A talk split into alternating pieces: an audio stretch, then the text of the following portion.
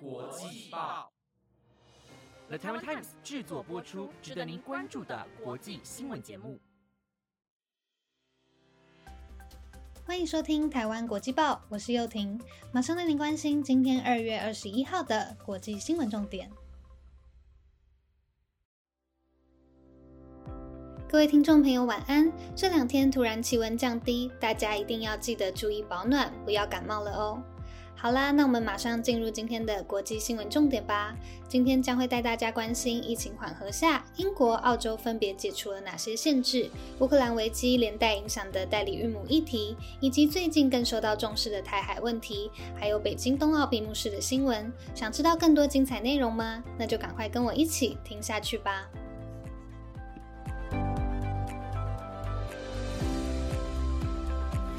首先，第一则新闻带您关心英国防疫措施解除的相关消息。虽然台湾疫情目前还在可控制的范围内，但世界各地还是有许多国家确诊人数不断飙高，包括临近我们的日本、香港、南韩都是如此。而英国在过去一周内每天的平均确诊人数还是大约落在四万人左右。但是英国首相强生将会在今天宣布解除限制自由的防疫措施，这也意味着英国将允许感染新冠肺炎的确者自由上街购物、搭乘大众运输工具以及正常上班上课。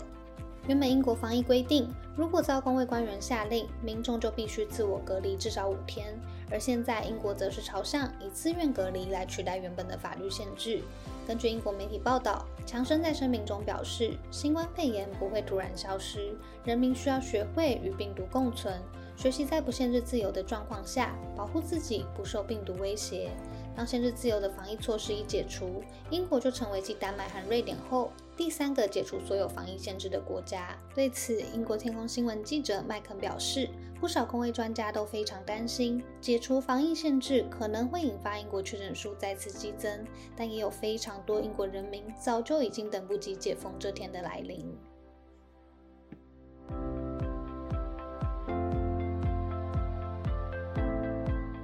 接着则是要带您关心澳洲重启边界的消息。除了刚刚说到的英国防疫措施解除之外，澳洲因为确诊新冠肺炎的人数持续下降。国内疫情有明显缓和的趋势，再加上澳洲原本就是全球疫苗接种率最高的国家，国内有将近百分之九十五的十六岁以上民众已经施打完两剂疫苗，达到他们认为能与病毒共存的门槛。因此，澳洲总理莫里森昨天在墨尔本国际机场向媒体宣布，漫长的等待总算结束。之前实施严格边境管控措施的澳洲堡垒今天开始重启边界，接受各国旅客入境旅游。根据规定，完整接种疫苗的旅客不需要隔离，而没有打过两剂疫苗的民众，则是要提供相关证明才可以入境。澳洲当局从原本的清零策略，转而开启与病毒共存的模式，盼望能拯救因为疫情重创的旅游业与饭店业。值得一提的是，今天才刚开启门户，就预计一天内会有超过五十架国际航班抵达澳洲。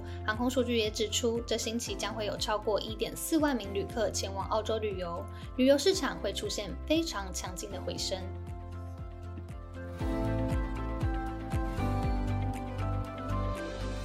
接下来为您带来一则有关乌克兰代理孕母的新闻。这几周几位主持人都不断更新的乌克兰与俄罗斯问题仍然持续延烧。乌克兰境内非常多富豪以及政治人物都包机忙着逃离乌克兰。除此之外，现在也有另一群人可能被要求离开，那就是代理孕母。因为准爸妈担心，如果真的发生战争了，他们在代理孕母肚子中的小孩可能也会受到波及，所以要求代理孕母离境。但是对于原本自己有小孩必须照顾的代理孕母来说，成为一个非常大的问题。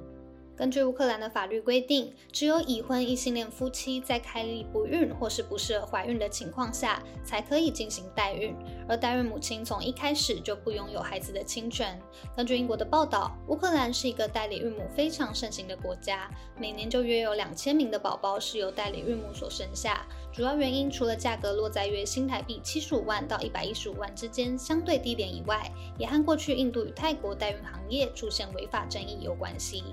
乌克兰与俄罗斯的问题已经大大冲击乌克兰的经济，代孕行业也备受影响。有代孕机构的医生表示，百分之九十原本有意寻求乌克兰代理孕母的准爸妈都已经决定暂缓计划。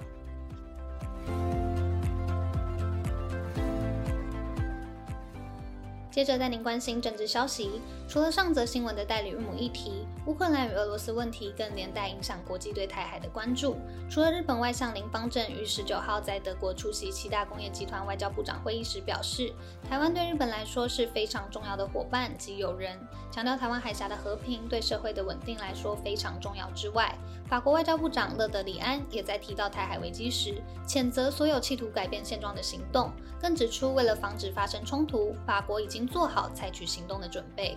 欧盟以往顾虑到中国的因素，迟迟没有成功和台湾签署贸易协定。但近期欧洲开始和中国保持距离，转而接近台湾。对此，勒德里安表示，促进与台湾之间的贸易关系，有助于市场开放的所有计划。法国现在正担任欧盟主席国，可能对于和台湾签下自由贸易协定以及投资协定有进一步的可能。另外，法国今天将在巴黎举行欧盟与印太地区国家外长论坛，声明指出，志同道合的国家必须团结，采取共同行动，也将探讨欧盟与印太地区国家在安全保障、数位化、气候变迁等领域的加强合作。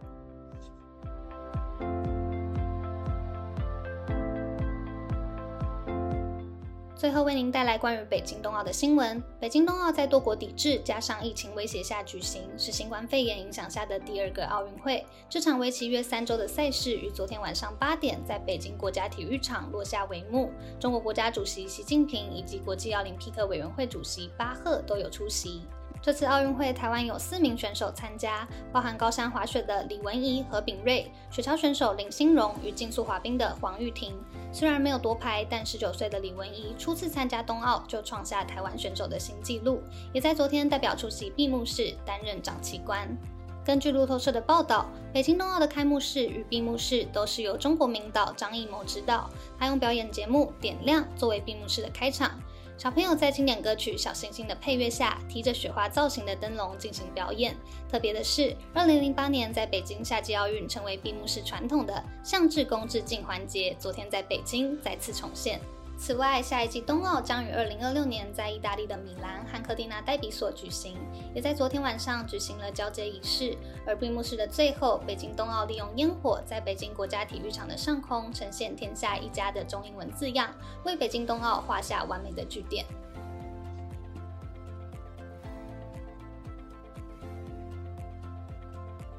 今天的最后，一样想来和大家分享一句电影台词。不知道大家有没有看过一部电影，叫做《心灵捕手》呢？这是一部我超级推荐的老电影，讲述一位天资聪颖的男主角，因为童年阴影而封闭内心，拒绝面对自己与这个世界。后来遇到一位心理治疗师，他们彼此坦诚，互相疗愈的故事。电影中有一句台词非常触动人心：“You don't know about real loss, cause that only occurs when you love something more than you love yourself。”你没有体会过真正的失去，因为只有在你爱别人胜于爱自己时，才能领悟背后的含义。其实是因为男主角害怕失去而选择不去拥有。这不只是发生在男主角身上，我们可能都曾经有因为害怕得不到想要的事物而选择退却的时候吧。后来他是如何战胜的呢？就请大家自己去找来看吧，因为这是一部值得一看再看的电影哦。